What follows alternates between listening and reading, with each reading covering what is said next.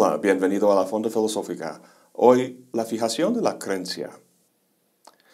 En mi video sobre el dogmatismo hablé del peligro del dogmatismo y también del peligro del otro extremo, el escepticismo, y expresé el dilema de adoptar cualquiera de los dos con un poema de W.B. Yeats. Eso de que los mejores carecen de toda convicción, mientras que los peores están llenos de una apasionada intensidad medio deprimente. Pero me da gusto reportar que encontré otra cita que da esperanza. Es de Bertrand Russell, de su Historia de la Filosofía, donde al describir la empresa filosófica dice, enseñar a vivir sin certeza y al mismo tiempo no ser paralizado por la vacilación es quizá el mayor aporte que la filosofía en nuestra época puede hacer a los que la estudian. Me parece muy sabio y sensato lo que dice, pero al mismo tiempo puede parecer extraño porque Russell no era ningún gurú de autoayuda o relativista, sino un gran lógico y matemático. En vez de decir enseñar a vivir sin certeza, uno esperaría que dijera enseñar a pensar de forma rigurosa y objetiva. La razón por la que no dice eso se debe a su forma de entender la naturaleza de la filosofía ubica a la filosofía entre la ciencia, por un lado, y la teología, por el otro. La ciencia nos dice lo que podemos saber. Todo conocimiento definido proviene de ella. Sin embargo, lo que podemos saber es muy poco. Dice que si olvidamos que hay mucho que no podemos saber, nos volvemos insensibles a muchas cosas de gran importancia. O sea, no podemos simplemente hacer caso omiso a todas esas cuestiones a las que la ciencia no puede dar respuesta. Eso me recuerda mucho de lo que dice Kant en el prefacio de la crítica de la razón pura. Dice, la razón humana tiene, en una especie de sus conocimientos, el destino particular de verse acosada por cuestiones que no puede apartar, pues le son propuestas por la naturaleza de la razón misma, pero a las que tampoco puede contestar porque superan las facultades de la razón humana. Volviendo a Russell, dice que aunque la ciencia no se ocupa de esas cuestiones, hay una empresa humana que sí lo hace y además pretende dar respuestas concretas. Se refiere a la teología. Dice, todo dogma concerniente a lo que rebasa al conocimiento definido pertenece a la teología conocimiento científico y dogma teológico, y entre los dos la filosofía. Esta comparte con la teología ese interés en cuestiones que no son susceptibles a un conocimiento definido. Sin embargo, se aparta de la teología al descansar no sobre la autoridad, sino sobre la razón humana. Entonces es por eso que caracteriza a la filosofía como enseñando a vivir sin certeza, ya que la filosofía no es ciencia, pero tampoco debe ser dogmática como la teología. Pero justamente en eso consiste la acusación que hice en mi video sobre el dogmatismo, que la filosofía, o al menos los filósofos que he conocido a lo largo de mi vida, incluyéndome a mí mismo, son simplemente muy hábiles para justificar sus prejuicios. Ya estoy vislumbrando una manera de responder mis dudas sobre la filosofía, pero todavía no lo tengo claro. En todo caso, para ayudarme a esclarecerlo, creo que sería bueno fijarnos primero en el lado de la ciencia y en las condiciones de ese conocimiento definido, como lo llama Russell. Con eso podemos entender cómo su adquisición se despista por cosas como la ideología, como comenté en el último video. A fin de cuentas, mi preocupación no es solo con el dogmatismo en la filosofía, sino, y más importante, con el mundo social en que todos vivimos y la polarización y la posverdad que cada vez más reinan ahí. Porque algunos tienen una creencia y otros sobre el mismo tema tienen una creencia distinta o contraria. ¿Está mal su creencia o la mía? ¿Cómo lo podemos determinar? Pues tengo el escrito perfecto para orientarnos. Y por supuesto es de Charles Sanders Peirce. Se llama, muy apropiadamente, la fijación de la creencia. Se me había olvidado, pero resulta que las primeras dos líneas del escrito reflejan precisamente el problema epistémico que comentamos en el video sobre el dogmatismo. Dice, a pocos les interesa estudiar lógica, porque todo el mundo se considera ya lo suficientemente competente en el arte de razonar. Pero observo que esta satisfacción está limitada al propio raciocinio y no se extiende al de otros hombres. Pues cada quien está enteramente convencido de la corrección de sus opiniones y no entiende cómo otros pueden sostener una opinión distinta. Pues este escrito explica este fenómeno al explicar diferentes formas de fijar la creencia. Hay cuatro formas en total, pero antes de discutirlas, Peirce trata primero la naturaleza de la creencia y el motivo para cambiarla o adquirir una nueva. Las creencias son disposiciones a actuar, hábitos o reglas que dirigen nuestras acciones. Por ejemplo, si creo que el fuego quema y deseo no quemarme, entonces mantendré mi dedo lejos de la llama de la vela. Peirce describe la creencia como un estado calmado y satisfactorio, del que no queremos salir. Sin embargo, a veces ese estado sereno se rompe. Por ejemplo, en las noticias anuncian que hay un virus contagioso que está propagándose por el mundo y que tiene una tasa de mortalidad varias veces superior a la de la influenza. De repente se suspende la calmada y cotidiana acción que caracteriza la vida normal.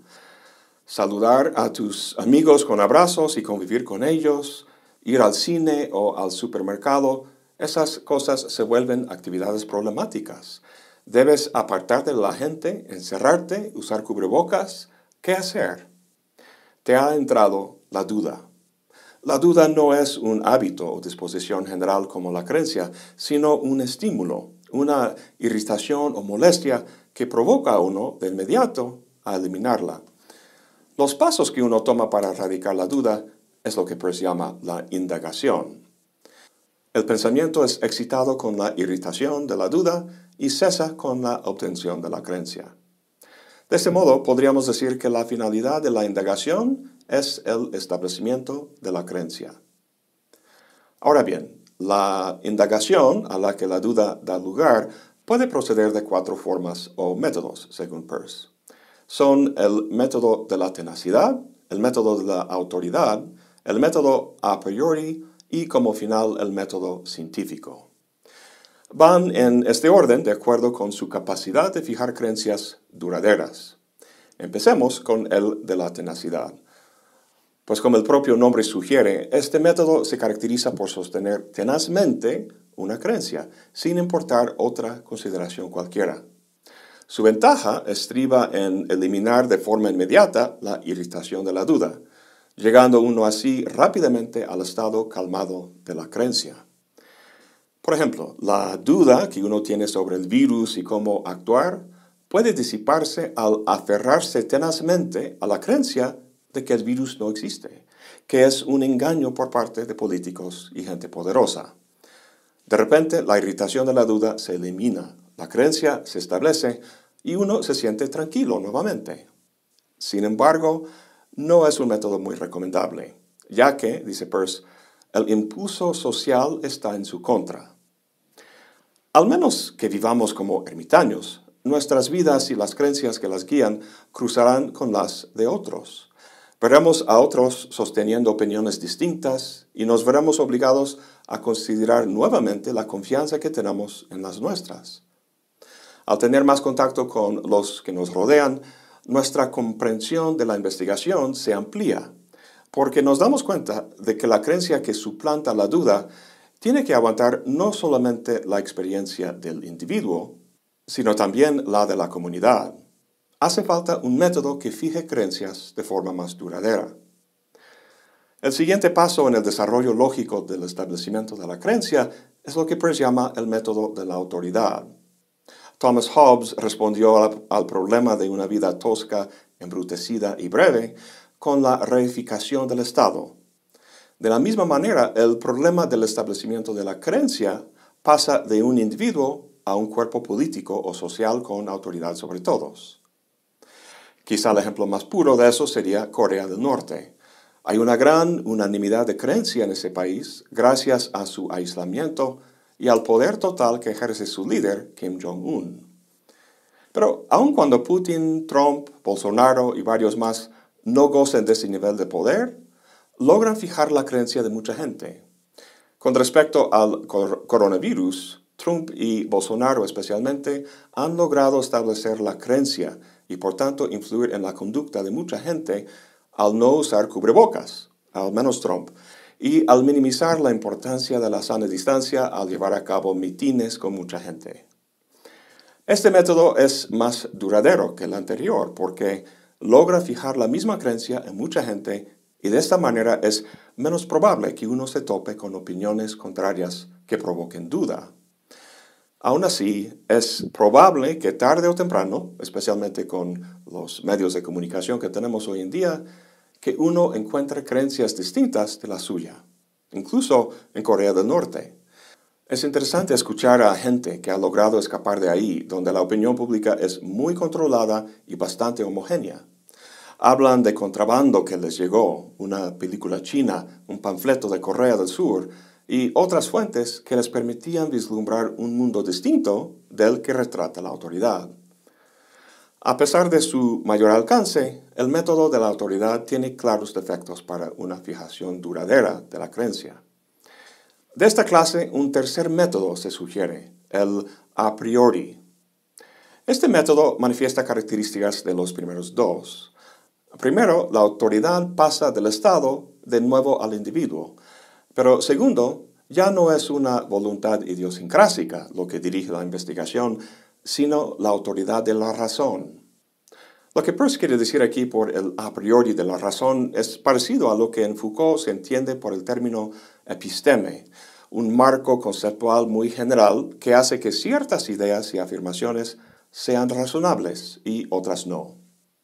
En nuestro caso del coronavirus, a pesar de los debates sobre su origen, sobre el manejo de la pandemia por parte de las autoridades, la eficacia de las cubrebocas, etc., hay una creencia muy ampliamente compartida de que el virus es un enemigo que viene de fuera, que tenemos que atacar y controlar. Las metáforas bélicas que vemos en toda una gama de discursos sobre la pandemia provienen de una apreciación a priori, de una evaluación cultural muy amplia, que entiende el mundo en términos de mente, materia, sujeto y objeto, en el que el objeto material tiene que ser controlado. Al centrar la autoridad de establecer la opinión o la creencia en una capacidad que todos tienen y a la que todos pueden acceder, el alcance efectivo de la creencia se mueve más allá de los límites del Estado y abarca la comunidad entera de investigadores. Este método parece tener mucho que lo recomienda. Evita el carácter idiosincrásico de los primeros dos métodos, mientras hace que la permanencia de la creencia sea una posibilidad real al emplear la luz de la razón, una capacidad común a todos.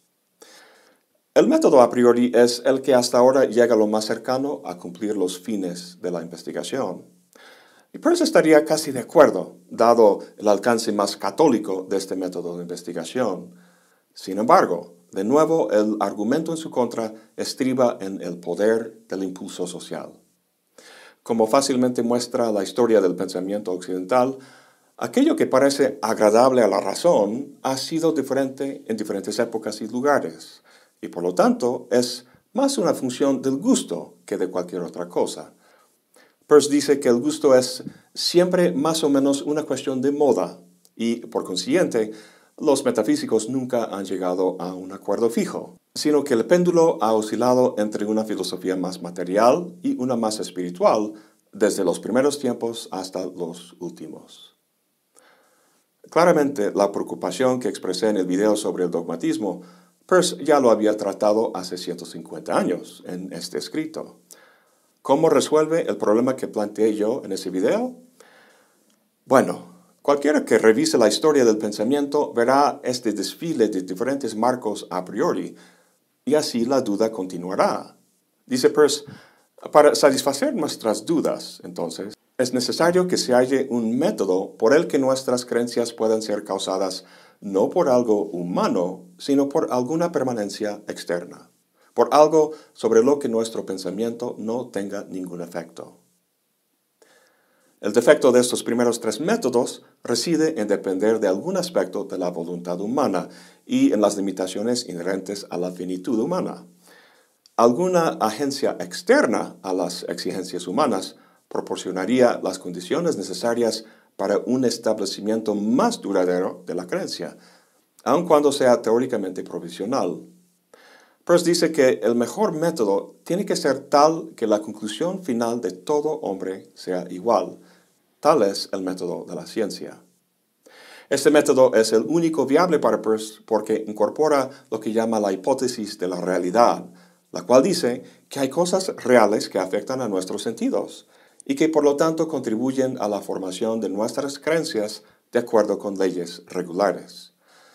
La realidad entendida así sirve para restringir nuestra idiosincrasia y para proporcionar la única posibilidad real de establecer la opinión, aunque sea solo en principio o a largo plazo. El único método que puede probar o sacar provecho de la hipótesis de la realidad es el método científico. Pues de todo esto quiero sacar dos conclusiones. La primera es que el método científico funciona en el mundo de la naturaleza, donde podemos hacer preguntas a la madre naturaleza a través de experimentos. No funciona para resolver dudas o debates en el mundo de la filosofía. Como, vimos con Russell, la filosofía no es ciencia. Entonces, Peirce no logra resolver mi duda fundamental. Pero aún así, dice algo muy interesante sobre esos dos mundos. Dice, parece que la ciencia y la filosofía fueron intercambiados al nacer. Aquí dice en inglés, changed in their cradles, o sea, cuando en el hospital un bebé se pone en la cuna equivocada. Pues continúa diciendo, ya que no es saber, sino el amor al saber lo que caracteriza al hombre científico, mientras que el filósofo, entre comillas, es un hombre con un sistema que considera encarna todo lo mejor que vale la pena saber. Para Peirce, la ciencia no es un conjunto de conocimiento sistematizado que se reparte en cajones, sino al contrario, un deseo ferviente de conocer la verdad, lo cual implica querer saber en qué uno ha errado. Dice que el elemento más esencial del espíritu de la investigación es aceptar enseguida cuando uno no haya tenido razón. Y eso se hace con mucho gusto. ¿Por qué? Porque así uno aprende. Y eso es lo que le interesa al verdadero científico.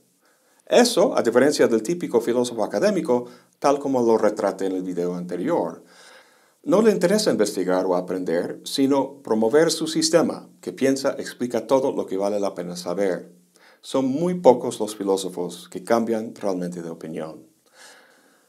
Bueno, esa es la primera conclusión que quería sacar. La segunda es que este modelo de la duda-creencia que pues plantea suena muy bien, es lógico, tiene sentido. Sin embargo, caracteriza a muy poca gente en este mundo. Muchas creencias de muchas personas parecen ser determinadas o fijadas por el método de la autoridad o el método a priori. ¿Por qué no siguen hasta el método científico? ¿No les irrita la duda que provoca ver a otras personas o otras épocas con diferentes creencias y no tener una base segura para adjudicar entre ellas? Al parecer no. A lo mejor la noción de ideología puede explicar esto. Y pues eso será el tema de los próximos videos. Eso es todo por hoy. Gracias por acompañarme. Hasta la próxima y buen provecho.